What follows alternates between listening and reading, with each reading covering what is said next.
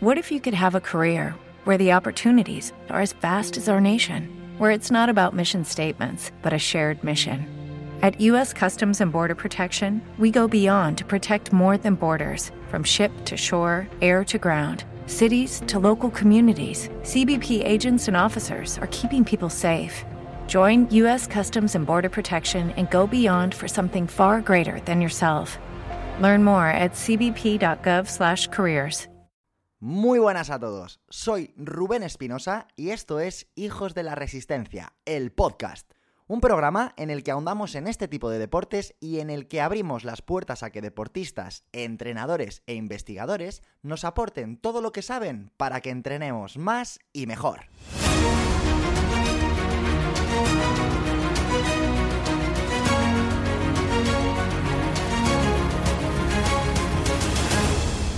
Muy buenas a todos, equipo, ¿cómo estáis? Espero que vaya todo magníficamente bien. Joder, la verdad es que ha sido una semana intensa, ¿eh? El jueves pasado tuvimos por aquí a, Carlos Aznar, un episodio súper divertido, súper constructivo. Y bueno, en ese momento estábamos a lo que estábamos y bueno, pues no, no tuve la posibilidad de, de comentaros algo que ahora sí que voy a hacer. Hoy estamos más tranquilos y bueno, pues te quiero preguntar eh, ¿Cómo estás llevando esto de la nueva normalidad si, si resides en España? Porque hay muchas personas que, que, nos escuchan desde fuera, desde Latinoamérica. Y bueno, allí las circunstancias están siendo bastante peores. Así que bueno, eh, quiero transmitiros eh, toda mi energía, todo mi ánimo, toda mi fuerza y mandaros un abrazo muy fuerte a todos los que, los que nos escucháis desde el otro lado del charco y los que me habéis escrito en concreto contándome, ¿no? De, pues oye, yo soy de Argentina y llevamos aquí ya más de 100 días encerrados sin poder salir a entrenar y bueno, pues estáis ahora mismo... Eh, comportándoos como auténticos héroes y bueno, pues qué mínimo que mostrar mi reconocimiento desde, desde, la península que está al otro lado del charco. Y a los que sois de aquí de, España, pues eh, preguntaros cómo estáis, cómo vais llevando todo esto de, de, la vuelta a los entrenamientos, que ya quieras que no, pues han pasado ya dos meses. Yo el otro día subí un post en redes sociales en el que contaba que por fin estoy empezando a sentirme bien corriendo. Después de dos meses de, readaptación. Y bueno, eh, no ha sido la progresión más rápida, pero, pero bueno, estoy disfrutando del proceso y me lo estoy tomando con mucha calma. Con tanta calma incluso, de hecho voy a contarte algo que me sucedió la semana pasada y que no quiero que te condicione, pero me apetece contarte. La semana pasada recibí un email de, de la organización de, de Ironman Vitoria.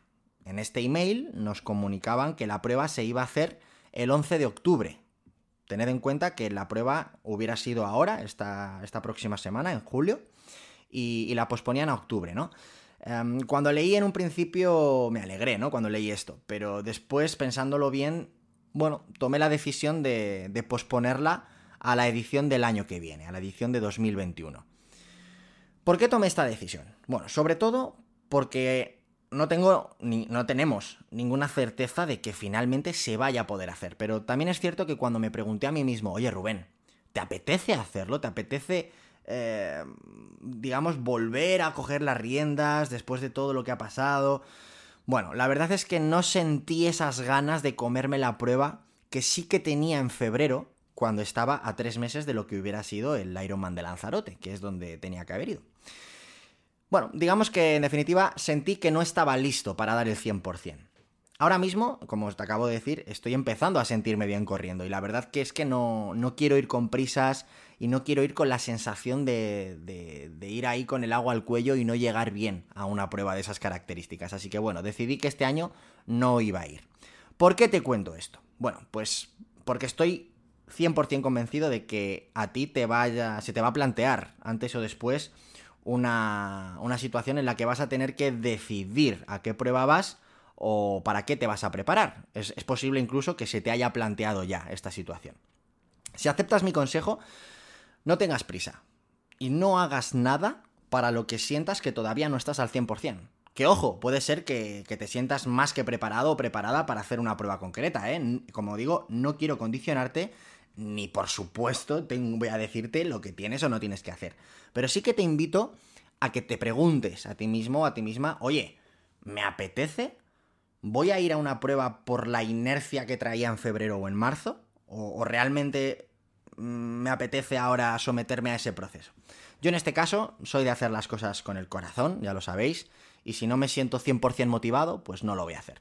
Y ojo, estoy al 200% de motivación, pero no para competir en tres meses, sino para volver a preparar una prueba grande eh, y hacerlo con, tiempo, con mis tiempos y, y sin prisa. Así que bueno, con esta breve reflexión empezamos el episodio de hoy. ¿De qué vamos a hablar hoy?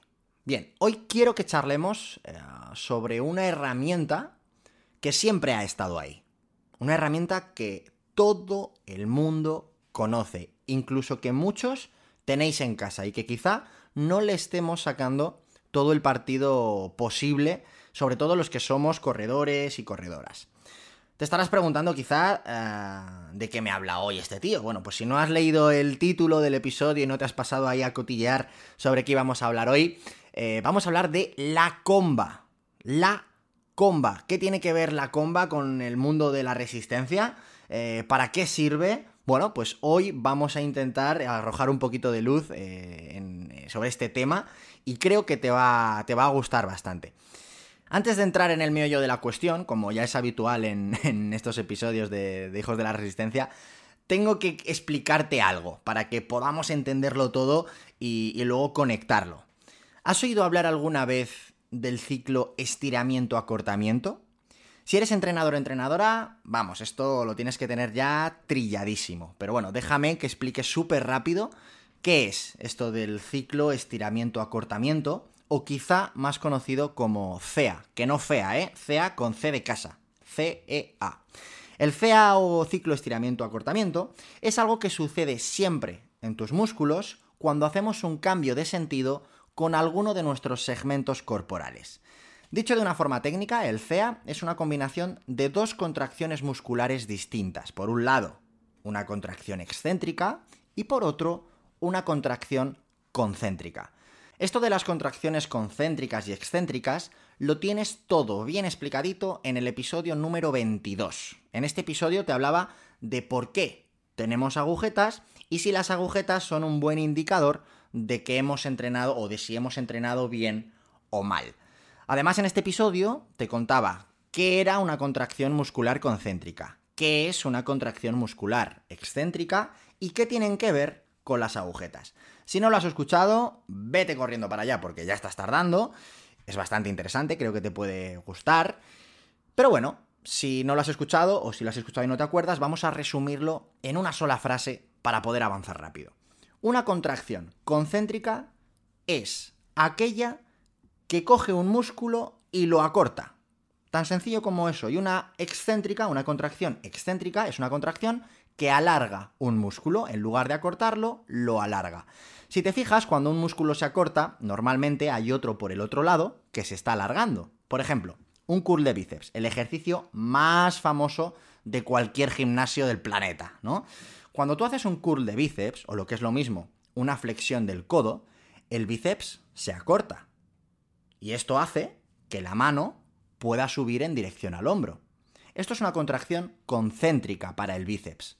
Sin embargo, mientras esto le sucede al bíceps, hay otro musculito detrás, que es el tríceps, que está por detrás del brazo, que lo que hace en ese momento es alargarse, es decir, se contrae de forma excéntrica.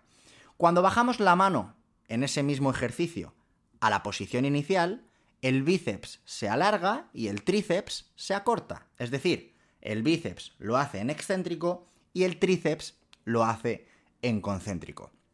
Bien, esto queda claro, ¿no? yo creo que es bastante eh, visual, es bastante fácil de imaginarlo. Bien, pues el CEA, el ciclo estiramiento-acortamiento, es una combinación de estas dos contracciones musculares. Es decir, el CEA es ese fenómeno que se da en el bíceps, en este caso, en el momento en el que deja de elongarse para empezar a acortarse.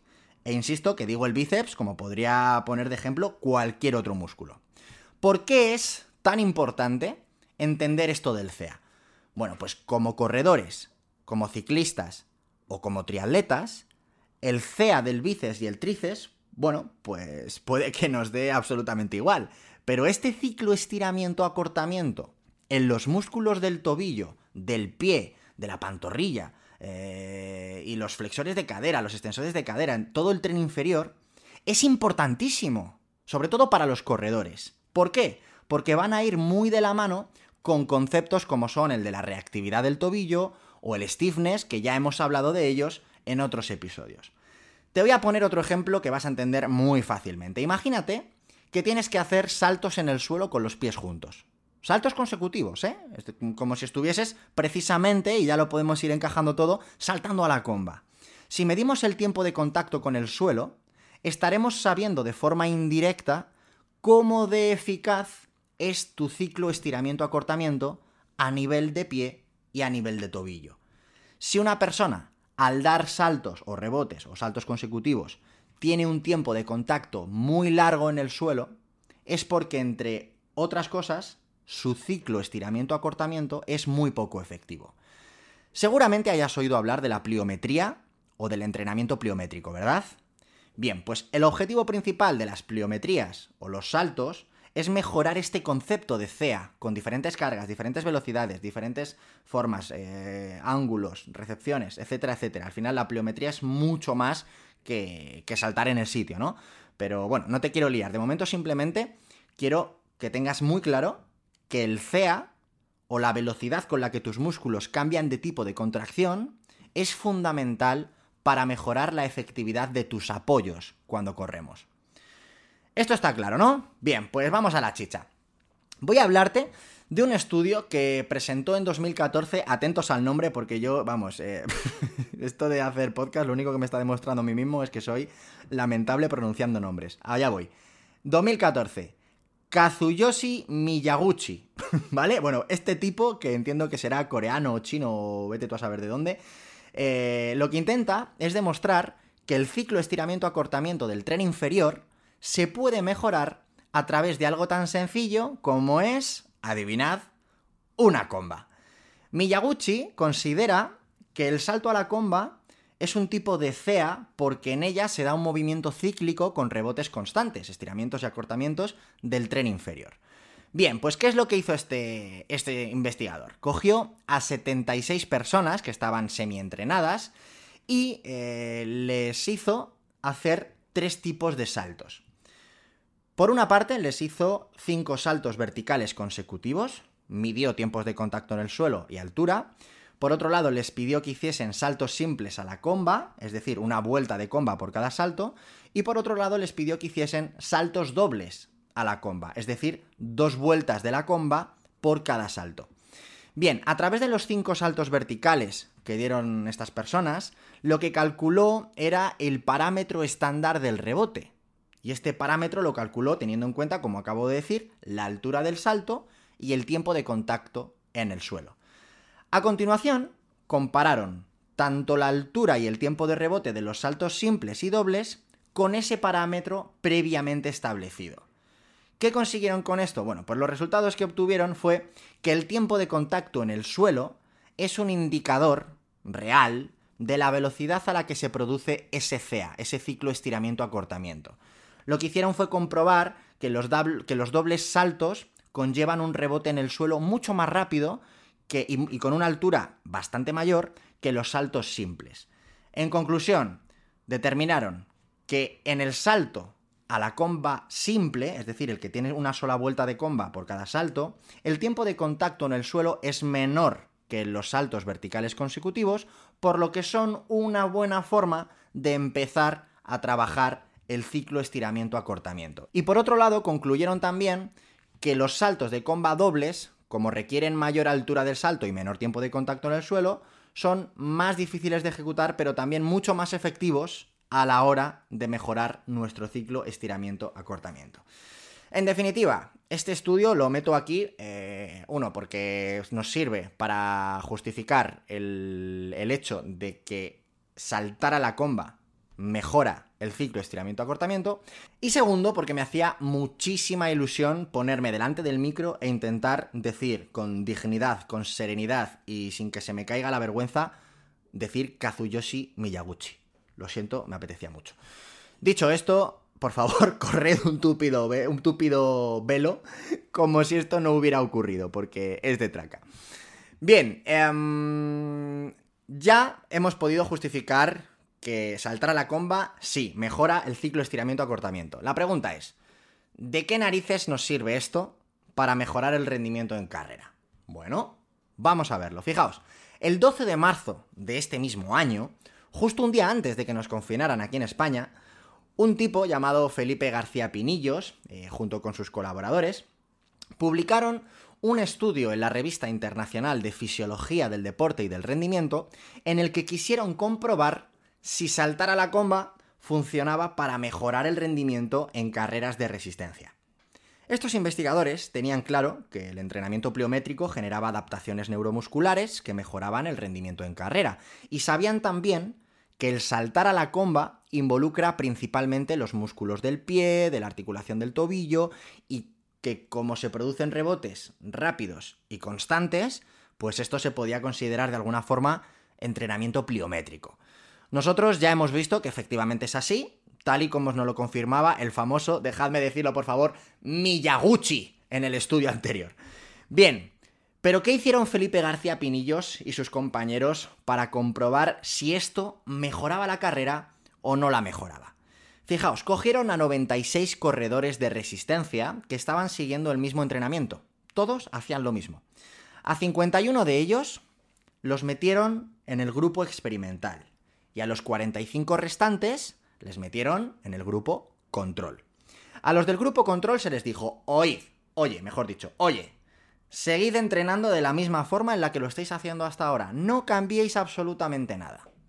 Sin embargo, a los 51 corredores del grupo experimental se les dijo, oye, vosotros, tenéis que incluir en vuestros calentamientos unos 5 minutos aproximadamente de salto a la comba. Lo vais a hacer metiendo dos sesiones semanales de 5 minutos y vais a terminar metiendo cuatro sesiones semanales de 5 minutos.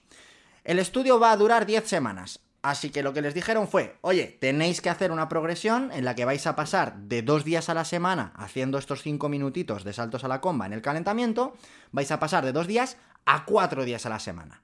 En definitiva, al final vais a acabar metiendo 20 minutos semanales. Bien, Ahora ya me dirijo a ti, que me estás escuchando. Ten en cuenta que esto no era una sesión aislada del entrenamiento. Esto formaba parte del calentamiento. Eso punto importante, ¿vale?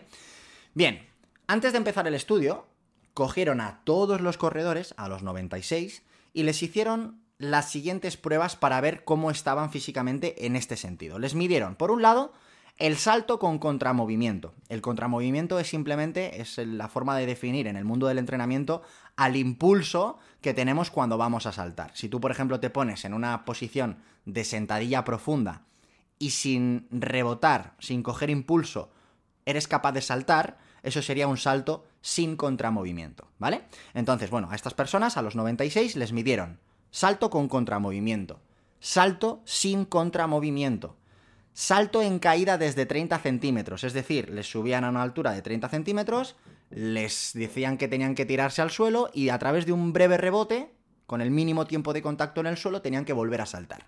¿Vale? Esta era la tercera prueba que les hacían. Cuarta prueba, les medían la rigidez del arco del pie. Y por último, y esta es la que nos interesa, les hacían una prueba de 3 kilómetros. A fuego, a morir. 3 kilómetros full out. Antes de empezar, como digo, les hicieron todas estas pruebas.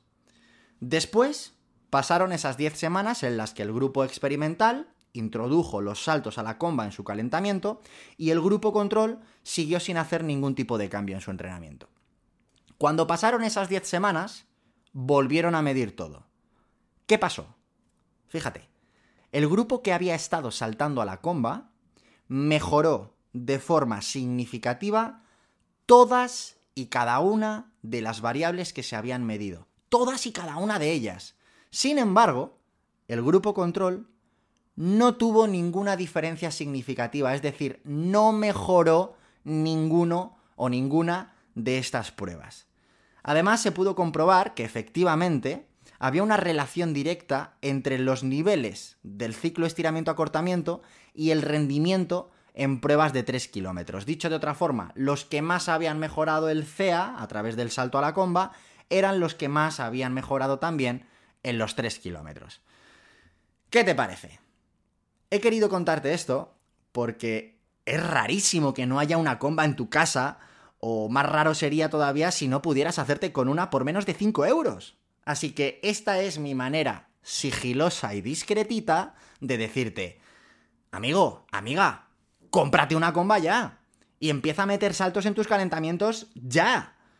Todos mis deportistas lo hacen. Y sin duda a más de uno le voy a pasar este podcast simplemente para que deje de preguntar. Porque es que eh, hay algunos, algunas que me están todo el rato diciendo, y Rubén, ¿y por qué tengo que meter 5 bloques de 30 segundos de salto? Bueno, pues yo muchas veces les digo, salta y calla. O sea, que si te lo pido es por algo. Pues bueno, aquí tenéis un poco la justificación. Si no has saltado nunca, empieza metiendo, por ejemplo, tres tandas de 20 segundos y poco a poco vete aumentando tanto el tiempo como el número de tandas. No es necesario que os ciñáis a lo que Felipe Pinillos eh, hizo en su estudio, ¿vale? Lo podéis eh, estructurar a vuestra manera en función al nivel que vosotros tengáis. Y si de hecho, si no sabes saltar a la comba, haz como si saltaras. Porque al final, mientras hagas esos rebotes de tobillo minimizando el tiempo de contacto en el suelo y buscando un poquito de altura, pues lo más probable es que mejores igual. Y voy incluso un poco más lejos y me la juego. No tengo evidencia científica que sostenga esto que voy a decir, pero es mi opinión. Si a alguien le sirve, que lo utilice. Si eres ciclista o si eres eh, triatleta y pretendes mejorar tu rendimiento en la bici, te animo también a que en tus entrenamientos de fuerza empieces a meter este tipo de ejercicios. Es cierto que para el ciclista no es imprescindible tener un buen stiffness ni una buena reactividad del tobillo para, para, rendir bien, pero el hecho de meter este tipo de trabajos sí te va a ayudar a aplicar más fuerza en el pedal en menos tiempo. Así que mi consejo es que seas corredor, seas ciclista, le des caña a la comba que no te va a venir nada mal. Y bueno amigos, antes de despedirme, quiero decirte que no sé si te, no sé si te lo he contado, la semana pasada eh, arrancamos nuevo formato en la newsletter, a la que por cierto os aviso de que estamos buscándole nombre y quiero que seáis vosotros los que la decidáis. He recibido propuestas súper chulas, por ejemplo, la llamada, la huella, la resisletter, el canal de la marcha, entre cielo y triatleta, bueno, en definitiva, un montón, pero de momento, de momento yo ya tengo mi favorita pero de momento no está del todo decidido. Así que, si tienes una idea chula, déjamela en los comentarios o directamente no te cortes, mándame un email, déjame ahí tu propuesta para esta no newsletter a la que tenemos que poner nombre y yo recopilaré las que más me gusten, las enviaré al canal de Telegram para que seáis vosotros los que decidáis el nombre de esta, vamos a llamarlo, revista, de alguna manera, que vais a recibir, ya os lo anticipo, vais a recibir cada dos lunes, es decir, será quincenal, y en ella vais a encontrar secciones diferentes a lo que os habéis encontrado hasta ahora. Por ejemplo, os voy a enviar las grabaciones de las entrevistas del programa para que podáis verlas además de escucharlas. Es algo que me habéis pedido muchísimo. Y bueno, en su día me gustó la idea, era complicado a nivel de logística, pero lo hemos conseguido, lo hemos mejorado y ya están grabadas las, la, entrevista con Carlos Aznar y bueno, las entrevistas que estamos haciendo de cara a próximos episodios ya las estamos grabando para que podáis disfrutarlas tomándoos un café o en vuestras sesiones de rodillo. ¿Qué más? Os voy a enviar los artículos que utilizo para diseñar los episodios. Quiero meter también una sección en la que os hable de documentales, libros, películas o incluso podcast o cualquier cosa de estas frikis que yo suelo ver, leer y escuchar y que, bueno, las que más me gusten, pues las iré compartiendo por ahí para que vosotros, si queréis, podáis echarles un vistazo. Ayer, por ejemplo, leí una anécdota muy curiosa de unas Olimpiadas, eh, así que bueno, no te la cuento por aquí, eh, que si no ya esto se nos va de madre y son meter muchas cosas, pero en la próxima newsletter, en la del lunes que viene, porque este lunes que viene ahora toca, os lo os contaré de qué se trata esta curiosa anécdota que esta mañana me ha, esta mañana no, ayer me llamó mucho la atención, a ver qué os parece. La idea es que cada dos semanas recibas en tu email un correo de esos que apetece leer, que te dé un buen chute de energía, que te divierta, que te aporte y sobre todo que te enseñe algo nuevo o algo distinto. Así que si quieres recibirlo, por aquí en la descripción te voy a dejar el link para que te suscribas y si ya estás suscrito a la newsletter de siempre, pues no lo hagas porque la vas a recibir igualmente, ¿de acuerdo? Bueno amigos, amigas, espero que te haya gustado este episodio número 37 ya del 38, 38 ya del podcast, madre mía, de locos, ¿eh? Y parece que fue ayer cuando empezamos con este bonito proyecto. Bueno, si te ha gustado, eh, déjame tu manita arriba en la plataforma en la que nos estés escuchando y por supuesto anímate a dejarnos tu reseña, tu opinión sobre el episodio en los comentarios. Ya sabes que esto nos ayuda a seguir creciendo y nos ayuda a llegar cada día a más personas, que son muchas, ¿eh? las personas que están ahí fuera y que todavía no nos conocen. Amigos, amigas, nos escuchamos el próximo jueves. Dale caña a lo que queda de semana y ojalá la termines repleta de salud, kilómetros y aprendizajes. Un fuerte abrazo, hijos de la resistencia.